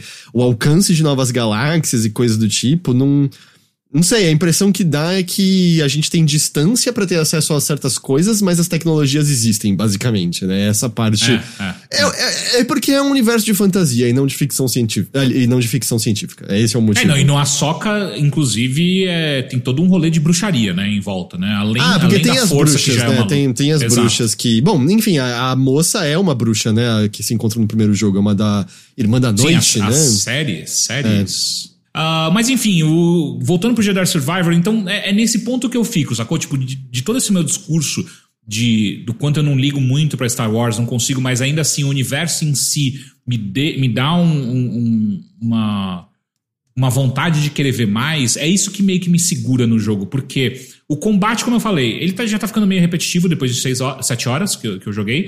Uh, a história dos personagens ali não me interessa muito, então o que me sobra é a curiosidade desse universo. Então, enquanto ele está me apresentando coisas, seja do passado, seja coisas do presente, do futuro, enfim, enquanto ele está me apresentando coisas interessantes, eu tô, eu tô curtindo. Quando ele começa a diminuir essa velocidade, e aí isso é inevitável porque ah, uma hora o, o roteirista do jogo tem que dar uma maneirada, né? Tem que focar a história para terminar ela. É a hora que eu começo a perder a vontade de continuar jogando, saca? Você já pegou é... os outros tipos de sabre de luz, os outros tipos de combate? Eu só peguei um até agora, que é o Dois Sabres Luz. Uh -huh. é, mas eu, eu tô ligado que, tipo, eu tô indo pra um. Eu cheguei. Eu parei de jogar antes de começar a gravar, exatamente no momento que eu começo a abrir cada vez mais, porque antes de começar a gravar, eu tinha acabado de abrir. Uh, como é que chama o mundo? É o, é o mundo principal, né? O hub principal. É o Kobo? Kobo Acho que é assim. é isso que é muito grande, muito grande, né? E ele é muito Metroidvania, né? Tipo, tem um monte de coisa que você encontra que você não consegue chegar, não consegue abrir as portas porque você não tem habilidade para isso ainda. Normal, tudo bem. Apesar de, graças a Deus, você já ter vários dos poderes que você tinha no primeiro, né? Sim, que... sim. É, mas ainda, enfim, sempre tem essas coisas de jogo, né? Que ah, por que, que o, o BD-1 não tem todos os Estus Flask que tinham no, no primeiro? Ah, ele nem tem que explicar. Tipo, ah, só tem dois agora, você tem que abrir mais. Beleza. Ou até mesmo os poderes do Cal, do Cal enfim. É, no, no final, o meu ponto é: eu não sei o quanto que esse jogo se segura para mim em história ou mecânica. O que ele acaba me atraindo mais é, é o universo. Uhum. Né? O universo do jogo eu acho, acho foda. Vamos ver, vamos ver até onde vai, porque uh, eu vi alguém comentando e eu já vi outros comentários na internet também que é um jogo que o final dele começa a, a rolar um dump de informação assim gigante, que um monte de coisa que vai afetando o universo, por aí vai, e eu fico curioso, né? Quero ver qual é que é. Eu adicionaria acho que duas coisas. Um, é... esses outros estilos de luta de sabre de luz acho que podem te agradar. Tem um que é... Eu vi que dá, dá pra pegar, tipo, um sabre de luz e um blaster, né? É, tem esse. E tem um que é meio como se de repente virasse uma arma pesada, que eu acho que é o tipo de coisa que pode eu te interessar. Eu já vi o que, é, que, é, eu sei o que, que, é. Eu acho que pode te interessar mais. É, dá uma boa variada, pelo menos. É bem diferente uhum. do que, sei lá, do que eu já vi com sabres de luz até então. E eu também ah. acho que se você tá sentindo isso, foca nas missões principais, porque a dificuldade não vai te bloquear. Porque ele não é um jogo tão longo, eu acredito, se você focar, sabe? Sem ficar explorando o mapa e tal. E aí, quem sabe você chega nessa parte que possa te interessar mais. Da hora. É, acho, eu acho que vou fazer isso, mesmo porque é, é, ele, ele abriu algumas mecânicas para mim agora que, tipo, nossa, eu tenho zero vontade de brincar com isso, que é tipo, De repente agora abriu um, um, um terrário para eu conseguir plantar coisas. Tipo, é, ah, pior que o primeiro tinha esse colecionável de semente. Mas era na, na, nave, na nave, né? É, era é. na nave e eram um pouquinho as coisas. Agora, tipo, é, é quase um minigame, né? Porque cada planta tem um, precisa de um espaço diferente para você plantar. e nem ficou claro para mim também o que, que eu ganho se eu plantar o bagulho. Tem um. Eu, eu descobri também, também, um.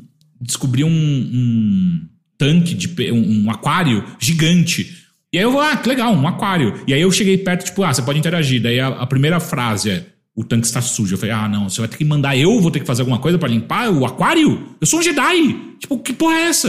Por que eu vou ter que limpar o aquário? Que, que coisa é esquisita. É esse tipo de atitude que levou à queda dos Jedi, ok? É, é. Eu seria o primeiro a entrar pro City, tipo assim, eu não faço mais essas merda. Eu tenho poder, eu consigo controlar os bagulhos é, com, a minha cabeça. Nossa, Por que, tipo, eu vou ficar limpando o meu aquário? primeiro dia de academia Jedi, o Teixeira já citou ali. Fácil, fácil. não, com certeza. É tipo assim, ó, agora a gente tá fazendo um treinamento. É, gente, pode pegar água. Eu ia, eu ia trazer água com a força. Não, não pode usar. Não pode usar o caralho, meu irmão. Eu consigo fazer, por que, que eu não vou é, usar? tá não, louco? tipo, é, primeiro Porra. dia, assim, o, o, coringada mais rápida da Ordem Jedi foi, foi essa. Ó, é o seguinte, gente, não tá funcionando para mim, eu não quero matar vocês, então eu vou embora, beleza? Valeu, obrigado, tchau. Meio que você não ganha nada, falou o padeiro de Troia. Como é que é? Meio que você não ganha nada. Todas as coisas que você libera é assim para colocar na base, mas não tem esse peso é, de completar então, as coisas. Eu, eu, eu já tava meio que entendendo isso. Ah, e um outro bagulho que me incomodou, não muito, mas enfim, me incomodou é que tem tipo umas quatro moedas diferentes e cada uma é pra um vendedor diferente. É tipo, ai, mano. Sabe? Eu, tipo, eu já notei que se, tiver, se tem mais um tipo de moeda, já é demais para você. De acordo com Cara, porque, é porque não faz sentido. Por que, que você coloca um monte. Mano, faz o seguinte: porque é uma moeda uma é mais rara e... do que a outra. Mas, mas, bota mais caro. A raridade é caro. Não, é muito difícil acertar economia Ai, em jogo mano. desse jeito. É muito, muito difícil. Faz mais sentido você botar um item Pau no cu da economia, eu mexo as coisas com a minha cabeça. Eu quero aquele negócio peguei, acabou, acabou. Então, é vamos, meu... vamos lembrar que neste jogo você está interpretando um Jedi que está no lado. Não está no lado sombrio da força, ok? É muito fácil virar Sith. Acho que esse é, esse é uma coisa que me incomoda nesse universo. Tipo, é muito é muito mais de boa. E é muito mais gratificante também. Porque de repente você tá soltando raio pela, pela mão, tá ligado? O Jedi não faz isso. Tipo, porra, eu quero soltar raio pela mão. Essa é aquela hora que você fica, bom, não tem como a lição moral de Star Wars ser mais óbvia do que é. E aí cai o Teixeira. Eu não entendo. Pra que alguém ficaria do lado bom? Você pode soltar raio sendo mal. Raio. É, é muito. Exato. Tipo, por que, que vocês não fizeram bom soltar raio? É Sabe? muito tipo, mais porra. gratificante. Tá ligado aquele velho branco de pele caída, que parece uma tartaruga velha? É, é muito mais gratificante ser como ele. Ele é um cautionary tale pra você, tipo, oh, não exagera nos raios. Os raios vão fuder sua pele, tipo, vai na calma. E tipo, ah, beleza, então o raio usou a pele, não vou usar muito. Eu até hoje não sei o que aconteceu naquela cena, tipo, quando ele envelhece imediatamente com os raios. Eu, eu não sei, eu não ah, sei. porque suga a própria vida dele, né? Sei lá. Não pareceu ser, e foi muito rápido. E foi pra matar o Mace Windu, não foi? O, o, é, e ele também grita Unlimited Power, e é, não é unlimitado, não, sabe? Não. Tipo, porra, você morre na sequência, que bosta. É. Não, é, ele não, não Ele não morre na sequência, enfim, é, a gente sabe. Ninguém nunca nem foi se interessar pelo cadáver do Mace lá embaixo, né? Não teve uma polícia naquela cidade. Ah, mano, oh, é, os caras sempre caem nos buracos fundo pra cacete, é, foda-se, tá ligado? tipo, a situação na rua dessas cidades que existem quilômetros acima da superfície a criminalidade e a doença, né? Deve ser tipo, a sociedade é limpa lá em cima porque eles jogam sujeira lá embaixo, não deve ser isso? E sim, e outra. Tipo, oh, na hora que o mês estava caindo, ninguém do Jedi falou: opa, peraí, eu, eu, eu consigo levitar Senti coisas algo com, na força. Né? Bum. né? Tipo, puxa de volta. Mas não tinha mais ninguém lá, não tinha mais ninguém lá, era só. E depois chega lá e fala assim: hum, tá lá, bum. Ué, o Yoda, tá o Yoda foi, tomou três empurrão e falou: last? É, vai. E desistiu ali, foi para casa, foi morar no meio do pântano.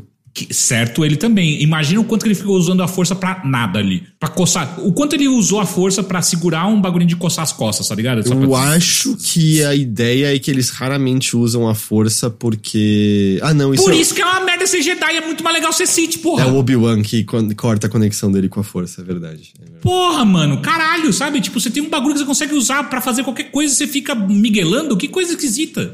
Tipo, realisticamente, eu, eu tava pensando ah. sobre isso outro dia. Tipo, realisticamente, se a força existisse, hum, ia ser hum. muito legal por uma semana e depois ia ser só, tipo, trazer o controle remoto pra perto, né? E você acha isso pouco? Não é pouco, mas É que eu esqueço, tipo, eu não vou sair lutando com sabre de luz, eu não quero matar ninguém. Ah, não, sim, total. Eu ia ser um usuário da força que faz o que eu faço hoje, só que eu ia estar. Tá... É, eu ia ser mais sedentário do que eu sou. É, é isso que ia acontecer. eu ia virar o Jabba the Hutt. Com a força. Com a força, tá ligado? Eu uso o poder para trocar de canal na televisão e trocar a pilha do controle de vez em quando. E, e, tipo, mano, rola uns bagulho no, no Jedi Survival, por exemplo, tinha um cara que, tava, que eu tava perseguindo ele e ele começa a fugir. Beleza, ele fugiu. Um, por que, que eu não usei, não usei a força para segurar ele? Dois, beleza, ele também é. Ele tem a força também, ele é foda. Aí ele pula num, num, num, num helicóptero, sei lá, num avião. Por que, que você não empurra ele para ele continuar pulando? Porque ele vai errar o negócio, sacou? Mas se ele é um outro usuário da força, eu acho que não é tão Mas fácil. Mas enquanto assim. ele tá pulando, ele tá conseguindo se defender da minha, do meu empurrão da força? Ou então, acerta o, o motorista do, do avião. O motorista do, do, da nave não sabe o que tá acontecendo. De repente ele tá lá e o, e o volante dele vai pra esquerda. Pronto, acabou o problema. Tipo, eu acho que, que Jedi não são, e Sith também, eles não são criativos. Assim, da força. A parte séria é, Teixeira, não seja chato. A parte, a parte não séria é. Não, tô brincando, mas quero dizer, é um dos problemas em, em esse tipo de dispositivo como a força, porque narrativamente é qual é o limite dela.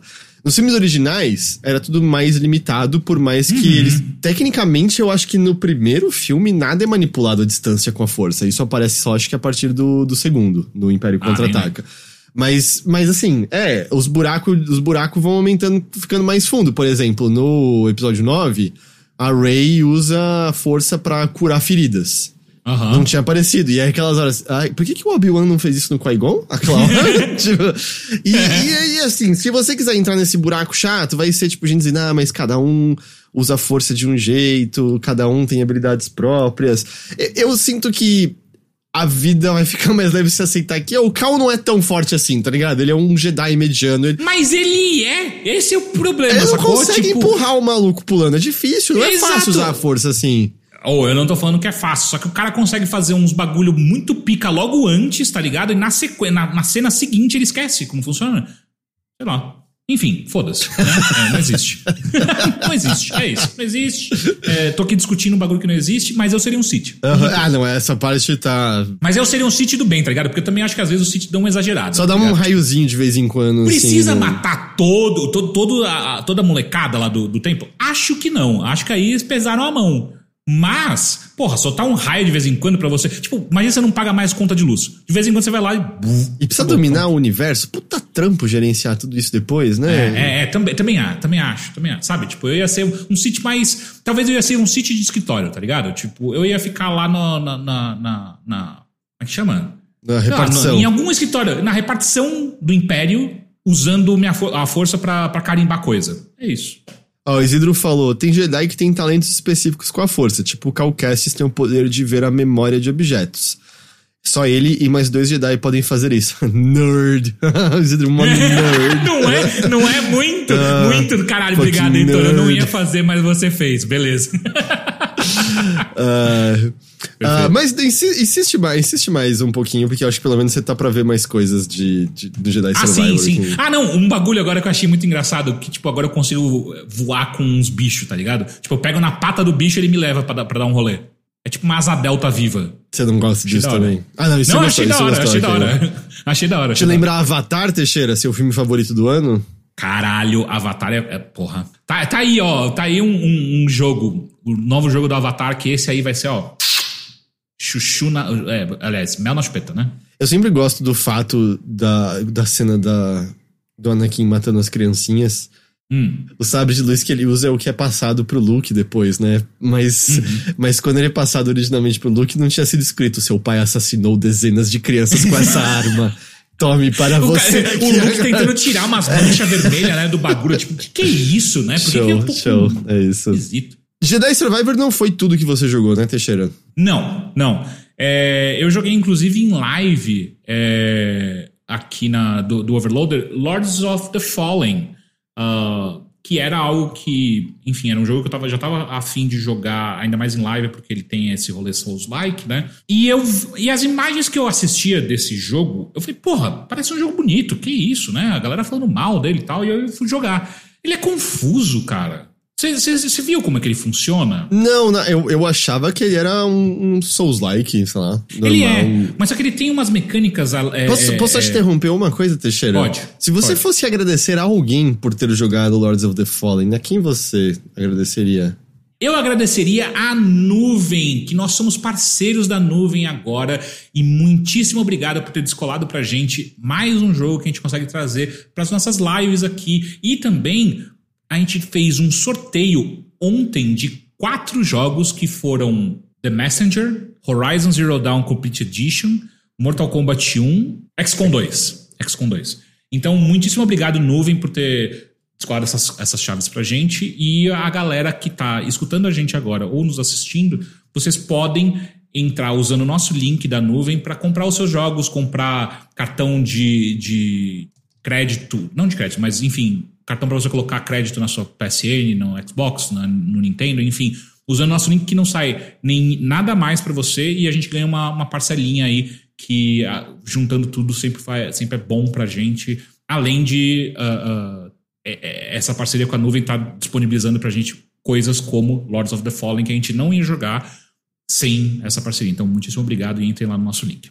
Mas voltando, Lords ele of é the Fallen. confuso. Ele é um pouco confuso nas suas mecânicas, porque ele é um Souls-like. Ele é um remake meio que do original no fim ou não? Porra, não sei, cara. Você não tem a memória fresca e límpida do Lords of the Fallen original de 2014? Cara, o pior é que eu não joguei faz muito, não faz muito tempo, mas ele não tem nada a ver com Lords of the Fallen. É, eu pergunto vi. só porque era uma especulação de algumas pessoas que algumas cenas pareciam similares, e aí teve a mudança e literalmente os dois têm o mesmo nome. Pois é, é esquisito. Mas enfim, ele não me parece com nada do jogo. Porque eu, eu joguei recentemente Lords of Uhum. the Fallen, o antigo. Eu, eu não sei qual é a história desse, desse negócio. Eu só sei que você tem a capacidade, nesse universo, sempre tem, existem dois mundos que eles existem um sobre o outro. Só que você não consegue ver esses dois mundos, né? O, mundo dos vivos, basicamente, o mundo dos mortos. E você, como um dos guardiões da luz, sei lá qual é o nome que dá, você tem uma lanterna que permite você ver, não só ver, mas também navegar entre o, o mundo dos vivos e o mundo dos mortos. Beleza. Até aí normal. Qual é a treta? O jogo ele coloca isso não só como uma mecânica de você navegar pelo mundo, mas também uma mecânica de combate. Porque quando você tem algumas possibilidades aí, e eu tenho certeza que vai ter mais porque eu não abri tudo. Uma possibilidade, você consegue com essa lanterna puxar a alma do inimigo pra fora e bater nela, que causa um stagger. E se você bater pra caralho na, na, na alma, é como se você estivesse batendo numa vida provisória do, do, do inimigo. Quando ela volta pro inimigo, se você acertar mais um golpe, ele toma tudo aquilo de dano que a Ah, alma dele tá. tomou. E, e- e, enfim, dá pra você matar. E, e com certeza vai, vai aparecer inimigo e chefão que você tem que bater na alma primeiro antes de você poder bater no corpo do inimigo. Enfim, tem- vai ter essas mecânicas com certeza. Então, e- e- esse é o primeiro. E aí o que acontece? Pra você usar essa, essa lanterna, você fica com ela na, na sua mão direita, ah, que fica o gatilho, o- o- os gatilhos do controle do- da, da direita, né? Só que é ali também que ficam, por exemplo, ataques à distância. Então você tem que ficar alternando entre uma coisa e outra. E cada um dos botões da, da lanterna faz uma coisa diferente. Tem um botão que suga energia vital. Não ficou super claro pra mim ainda o que que faz isso. Você suga energia vital. É, mas só que não suga, ela suga a energia pra você usar a própria lanterna, só que não fica claro quando, como que ela faz isso. Enfim, é, é esquisito. Ah, e tem esse botão de, de puxar a alma do inimigo e vai ter outras coisas também. Só que ao mesmo tempo você quer é, é um jogo que é importante você conseguir separar mobs, né? Você conseguir chamar a atenção de um inimigo pra fora do, do grupo dele pra você conseguir lidar com cada um devagar. Então você tem que ficar fazendo essa essa essa mudança de, de uso que é esquisito, cara. Ainda mais um jogo que é Souls-like, então qualquer coisa que você perde tempo, você pode se fuder, pode é, é, tomar golpe aleatório, por aí vai. Ele não tem escudo esse jogo? A minha classe não. Mas existem que- escudos no jogo. Sim, Tá. sim, sim. Tem, tem classe que tem escudo também. Além disso, também tem a questão de fato que é navegação do mundo, que você tem que alternar entre o, o mundo dos vivos e o mundo dos mortos. Hum, Como que isso acontece? Às vezes vai chegar numa, numa, numa porta que tá trancada. E aí você puxa a lanterna e você vê que quem, o que tá trancando essa porta é um, é um monstro no, no mundo dos mortos. E aí você tem que ir pro mundo dos mortos matar esse monstro e aí você consegue voltar pro mundo dos vivos e liberar a porta, é um dos usos mais básicos, né? Por isso que a Plat mencionou no chat que é o que tem rolê Soul River. Exato, exatamente. É... E no mundo dos mortos também tem uma outra mecânica que é: quanto mais tempo você fica no mundo dos mortos, é como se os mortos estivessem sentindo o seu cheiro e eles começam a vir cada vez mais fortes e cada vez em maior quantidade. Ah, legal isso, hein? É, é interessante. E também você. Só que acontece, isso também pode ser uma jogada sua, porque quanto mais tempo você fica no mundo dos mortos, mais. Quando você mata um inimigo, mais almas você ganha desse inimigo. Hum. É como se fosse um multiplicador, sacou? Uhum. Então dá meio que você farmar no mundo dos mortos, mas vai ficando realmente difícil. E se você morre, tem, é a mesma coisa do Souls, tem que, vai um, uma fogueira e tem que ir lá buscar de volta as almas que você perdeu. Mas assim, acho que a, a principal é, reclamação que eu tenho visto sobre esse jogo é uh, a, os frame rates dele, né? Como, que ele tem, tá, como ele tá rodando. Tá jogando no PC, né? Tô jogando ele no PC, não senti nada ainda. Lembrando que eu tenho uma, uma GTX 3070, não senti nenhum problema ainda. É que seu PC só não é poderoso o suficiente para É, mas tem. Eu, eu, li reviews na, no, na página do jogo mesmo no Steam de gente com uma 3080 que tava dando problema. Então, às vezes, eu não sei se só não deu problema para mim ainda, ou, olha, só não deu problema para mim, ou só não deu problema para mim ainda, porque falam que é nos chefões, às hum. vezes, que é isso que mais pega. E esse comentário era recente, o jogo não pode ter sido era. atualizado. Era, era recente, era tipo. Eu vi esse comentário na semana passada, era de duas semanas atrás. Uhum. E é isso, tá ligado? Tipo, ele é muito, muito, muito parecido com Souls-like, tirando essa mecânica de, de lanterna aí. Eu tô ligado que teve esses comentários um pouco negativos por conta de problemas técnicos e tal, mas é um jogo que eu sinto que eu nem sei qual foi a impressão geral das pessoas. Parece que ele saiu e eu ouvi as pessoas dizendo, ah, tá um probleminha técnico, e aí eu não ouvi mais ninguém falando desse jogo. Eu, não, eu acho que eu nem tô ciente se ele no geral é apreciado, odiado, sem graça, ignorado. Você tá pendendo para qual direção? Porra, tem uma animação mó bonita, meio frame a frame de uma. Eu tô achando que isso daí é um bagulho quebrado, hein? É... Ah, é? Mas tá mó bonito. É. Pois é, mas eu tô achando que isso daí pode ser um, um dos problemas de frame. Não, não pode ser. Olha o bagulho, tá estiloso pra cacete. Porra, não sei, Heitor. Caralho, não cheguei ainda aí. Cara, eu não tô achando o jogo ruim. Uhum. Ele, ele é um jogo. Ele, ele é mais um Souls-like da vida. E ele é muito parecido com Souls. Tanto a temática em si, quanto as mecânicas que ele, que ele apresenta para você, sacou? Então, o que eu acho que pode acontecer é as pessoas sentirem que é um bagulho tão, tão próximo. Que, tipo, ah, se é tão próximo, vou jogar um Souls mesmo. Foda-se, vou jogar Elden Ring, vou jogar Bloodborne, vou jogar Dark Souls. E caguei. Uh, então tem essa parte, sacou? Que para mim não tá claro ainda. Mas eu não encontrei muitos problemas. É só um bagulho super parecido com tudo que você jogou. Sabe? Ah, é, não tem nenhuma característica. Né? Tipo, como a gente falou bastante Lies of P, que tem traços próprios, características próprias, uhum. né? Tem uma identidade ali. É, eu não senti essa identidade nele, saca? Tipo, eu acho que a, a, inclusive, talvez seja esse o problema. A maior coisa, a maior diferença é essa mecânica da, da lanterna. E aí, a impressão que dá é que os desenvolvedores vendo que isso ia ser a grande diferença, eles usaram isso demais, inclusive uhum. no combate. E eu acho que no combate é problemático, porque é muita coisa para você administrar. E jogo de Souls, a gente sabe que, cara, qualquer, qualquer hesitação que você tiver, você vai tomar um, um, dano, ou você vai morrer e vai ser um saco, sabe? Tipo, é uma bosta, você vai ter que voltar lá para trás, vai ter que refazer toda uma parte gigante dos inimigos. Então, é, na, na, na live que eu fiz desse jogo, eu morri umas duas, duas ou três vezes porque eu estava muito preocupado em usar e abastecer a, a, a, lanterna. E eu não sei se eu precisava, mas ao mesmo tempo, sem isso, parece que fica mais difícil o jogo. Hum. Eu, eu, preciso jogar mais, essa é real. Eu preciso jogar mais. E eu acho que a, que a classe que o chat escolheu para mim foi uma classe meio merda. É culpa do chat, né? Como sempre. Eu, eu botei para eles escolherem e eles escolheram aquela. Eu acho que eu preciso voltar e refazer o, o personagem com uma classe mais divertida. A sua classe é o quê? É um Thief. Falaram que era muito difícil, comecei a jogar, não achei difícil, mas eu achei ele. Ele é complicadinho porque ele tem uma. Não tem um alcance muito grande, não tem escudo nem nada, então você tem que é, base, se basear muito em, em, esquiva e conseguir separar os inimigos uns dos outros. E aí, por isso que me incomodou muito essa mecânica da, da, da lanterna, que eu tinha que ficar puxando a minha arminha de jogar coisa de longe, e é chato. E eu acho que eu quero jogar com Pyromancer. Vai ser mais divertido. Entendi, entendi. Então você vai jogar mais ao vivo mesmo? Acho que sim. Acho que é, é, é umas de jogar mais ao vivo, sim. É, mas eu, eu. Uma coisa que eu sinto falta nesse tipo de jogo é, é galera que. é, Eu sou o oposto da, da- de streamers, né? Que não gostam de backseat. Eu gosto. Eu gosto de pessoas falando pra mim, tipo, ou. É, você errou o caminho, volta lá. Ou você esqueceu de pegar alguma coisa, Você volta quer lá. uma limusine de pessoas dando pitaco pra Quero, você. quero, quero, quero, quero, quero. Gosto muito. Então acho que preciso disso. Então dá pra ver o Teixeira joga mais Lords of the Fallen aí com. Possivelmente amanhã, inclusive. Até porque eu não sei, existem alguns jogos, e eu, eu não sei se Lords of the Fallen é um desses. Sem o incentivo de jogar ao vivo, talvez não haja um incentivo pra jogar ele. Ponto, não sei. É, é, é, total. Eu não me vejo jogando esse jogo sozinho, Uhum, entendi. em casa. Ahn, eu queria comentar uma última coisa antes da gente ir embora, Teixeira. Posso? Pode?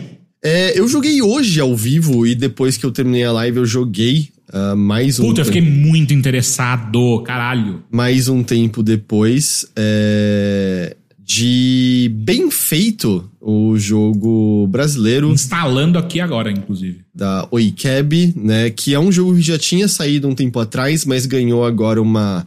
Basicamente uma nova versão, né? Um port pra. com engine, eu acho que é na Unity agora e coisas assim.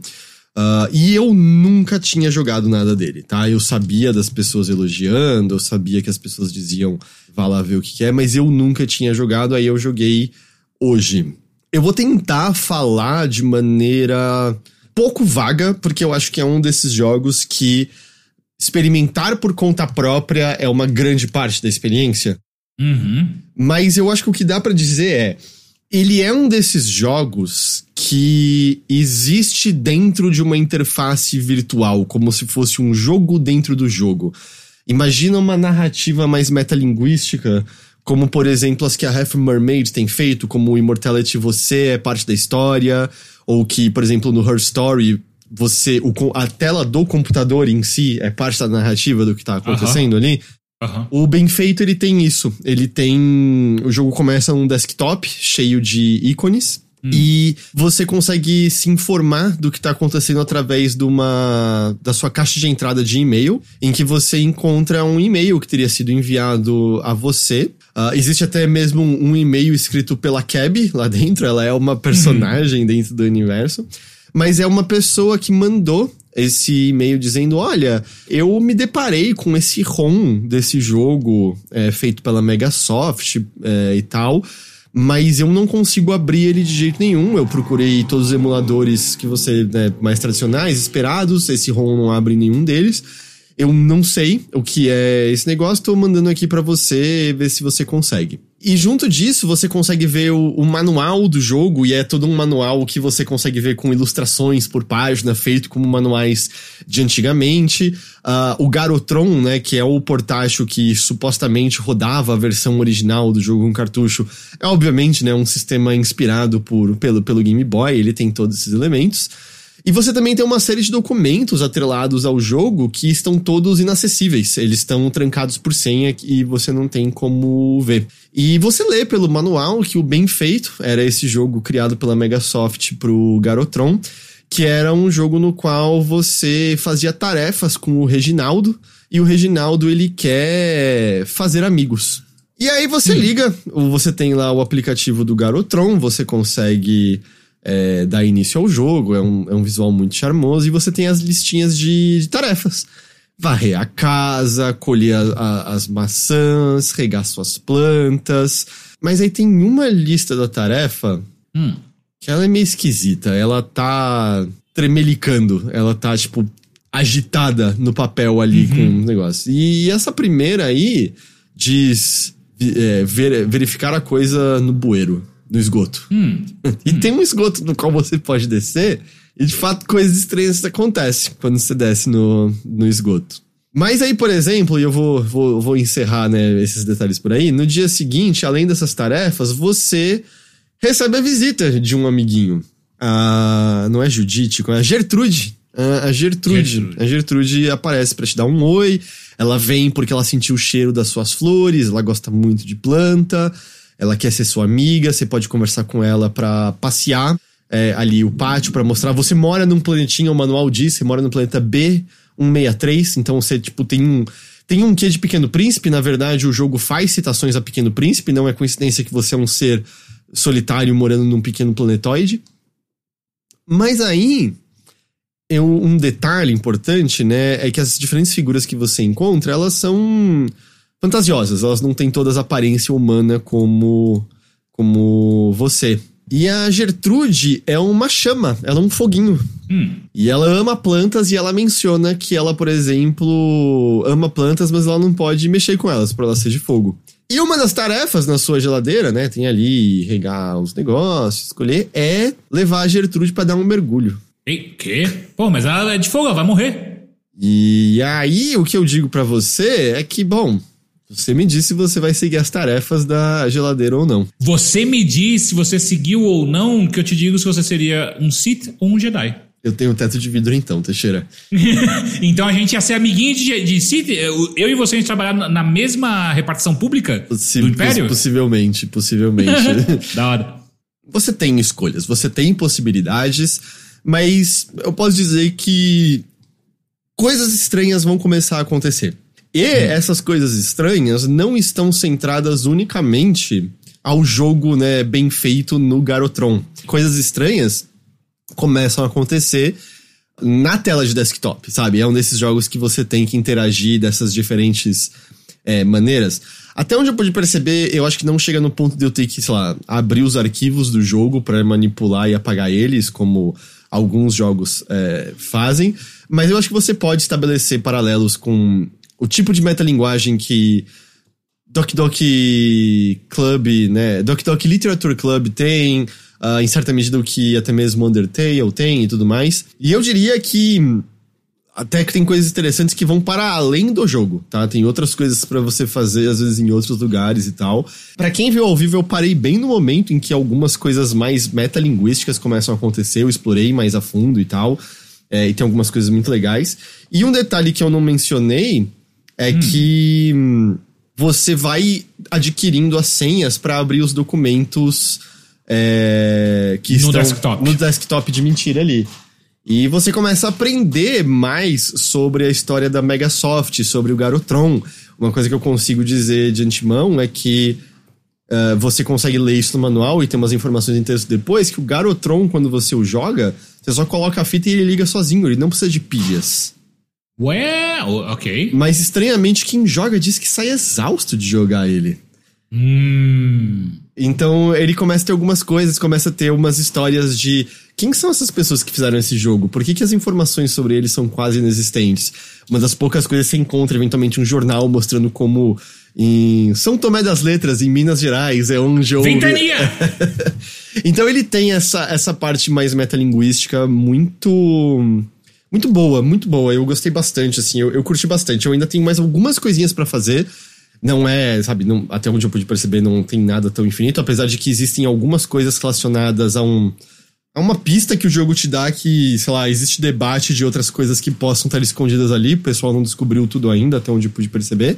Ah, mas, poxa, é, é muito interessante. Eu entendo porque que eu- havia já tanto burburinho em torno dele antes de- desse porte, sabe? Antes, quando tinha só a versão original mesmo.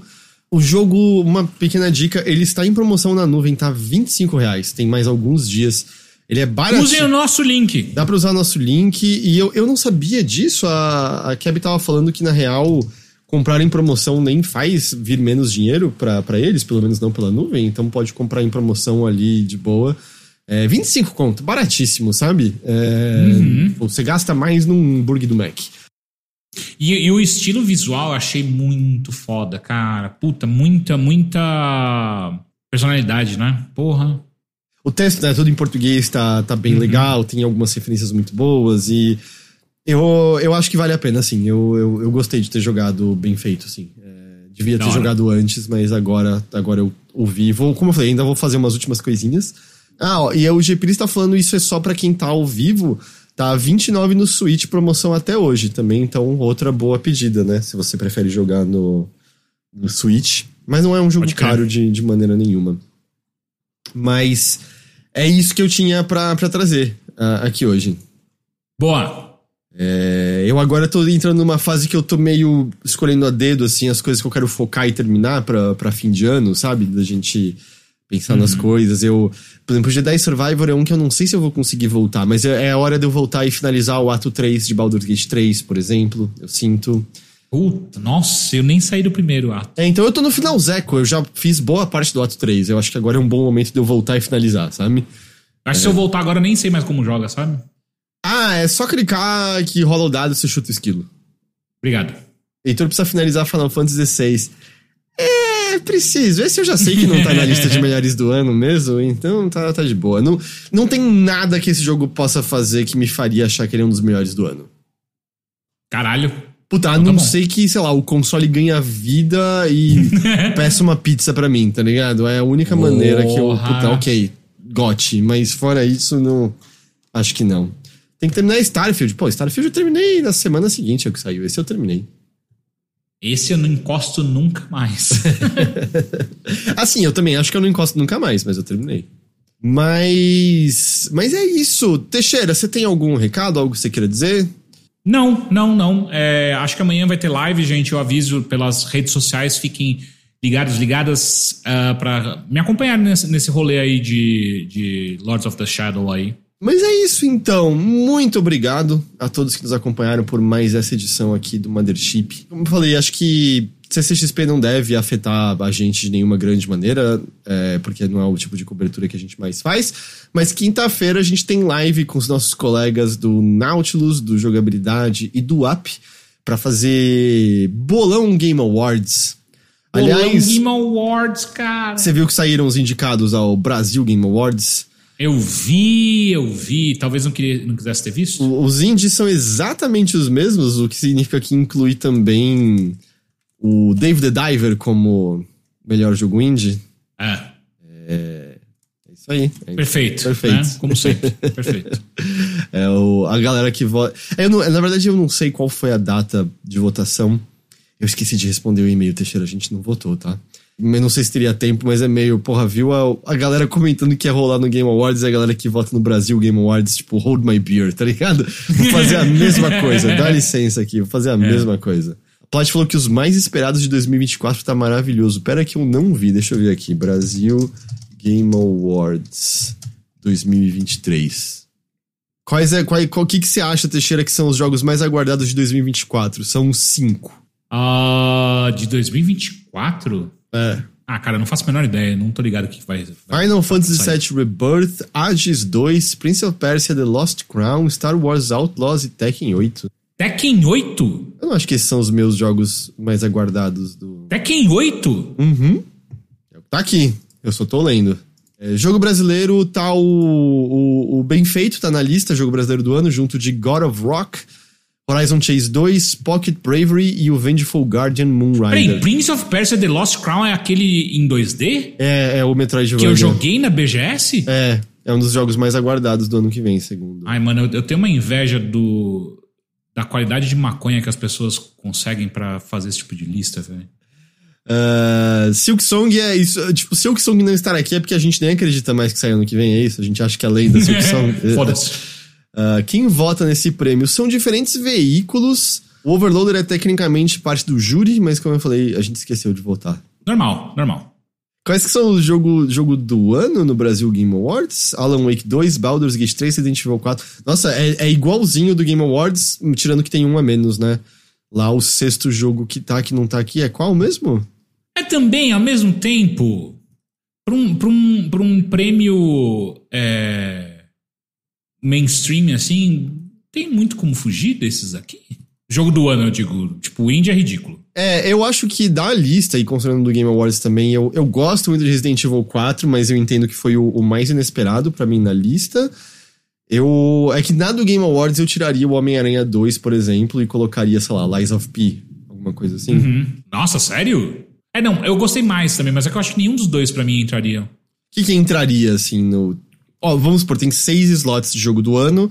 E cinco já foram ocupados por Alan Wake 2, Baldur's Gate 3, Resident Evil 4, Super Mario Bros. Wonder e Tears of the Kingdom. Qual seria o sexto que você colocaria? Hum... Ah, eu sei o que você colocaria. Blasphemous 2. É, Blasphemous 2 é o que eu falaria. É, é o que você mais... É o que eu mais gostei até agora no ano. Chain Deckles. É, Chain Deckles merece... Tipo, eu tava vendo uma outra coisa, uma pessoa mencionando, né? É, Chain Deckles não só merecia estar tá em melhor RPG, Mas ele também, no, no Game Awards, tem o melhor estreia, né? Que é lá, alguém que não tenha feito um estúdio que não fez um jogo antes. E, hum. e não tá lá Chain Echoes, que foi basicamente feito por uma pessoa, sabe? Pode crer. Merecia é. demais. Tá lá. Hi-Fi Rush, total. Hi-Fi Rush é um que acho que seria legal na lista. É, é isso aí, saíram os indicados do Brasil Game Awards. Aí, mas olha aqui, olha aqui a, a dualidade. Porque hum. o Cyberpunk tava concorrendo, acho que é melhor RPG no Game Awards. Hum. Mas pro brasileiro, ele é jogo de tiro, porque ele tá concorrendo aqui em jogo de tiro. porque se, se é em primeira pessoa, cara, é FPS, tá ligado? e o pior de tudo é que, pelo que eu entendo, com o Phantom Liberty ele se tornou mais RPG do que ele era antes. Você tá ligado que a gente não pode em absolutamente nenhum momento falar mal dessa lista, porque a gente que poderia ter ajudado a prevenir que esse tipo de coisa acontecesse, a gente não fez. Eu nunca disse que eu não era hipócrita. tá bom. Mas é isso então, é isso. Eu não sei exatamente quando saem os, os resultados, mas Vê se, vê se você tem opinião aqui, Teixeira, você que joga bastante jogo mobile. Ah. Melhor jogo mobile, Final Fantasy VII Ever Crisis. Ah, vai tomar no cu, cara. Hello Kitty Island Adventure. Não sei. Honkai Star Rail, Monster Hunter Now e Terra New. Caralho, nenhum. Mano, tem um jogo que. que primeiro, o do Warcraft tá mó legal, não sei porque não tá aí. É, tem um jogo que eu tô jogando aqui que chama. Ronin, o último samurai, que é pica! pica. Foda, foda. Muito bom. Necron lembrou aqui, isso total eu tenho ouvido de muitas pessoas. É, ele tá falando de Octopath Traveler 2, eu, eu não joguei o 2, você também não, né, Teixeira? Não, não joguei. Não joguei nem o primeiro. Muitas pessoas dizendo, então eu não gosto tanto do primeiro, mas muita gente dizendo que o salto do 2 é muito grande. Eu é acho que não no nível, assim, das pessoas, do, do nível de... Xenoblade Chronicles 3, que até concorreu ao melhor jogo no ano passado, a galera né, defende cunhas. É, mas o Octopath Traveler 2 também não entrou nem para concorrer a melhor RPG, sabe? Num ano que parece que muitas pessoas estão dizendo que ele é realmente muito, muito bom. Bom, se nem o Chain Echoes entrou, né? É que o Chain Echoes, o foda é que ele é de dezembro do ano passado, né? A galera esquece completamente que Mano. ele é válido pra. E quem lembra, não votou. Aí, é Acho que essa é uma Essa boa... é a história do Overloader. É sempre na trave. É sempre, sempre, sempre na trave. Assim, tipo, a gente é especialista em dar bola na trave, velho. Mas é tipo, é sempre um comoção. Dia escreverem. É, exato. Se um dia escreverem um livro do Overloader, vai ser isso. Tipo, o grande potencial. Eles só esqueciam de, de responder e-mail. em minha defesa, é foda responder e-mail. Ah, eu concordo 100%. Ainda mais o nosso e-mail é meio merda. Não é à toa que um dos usos maiores pra chat GPT é escrever e-mail, porque ninguém gosta de fazer essa bosta. ninguém Não, ninguém. ah, vambora, Teixeira, vambora. Vamos. Gente, todos que nos acompanharam por mais essa edição aqui, muito obrigado pela companhia, muito obrigado pela audiência de vocês. A gente espera que vocês tenham gostado. A gente vai ficando por aqui, mas a gente vai chegar na semana que vem com mais uma edição do Mothership. Até lá! Tchau! Tchau, tchau.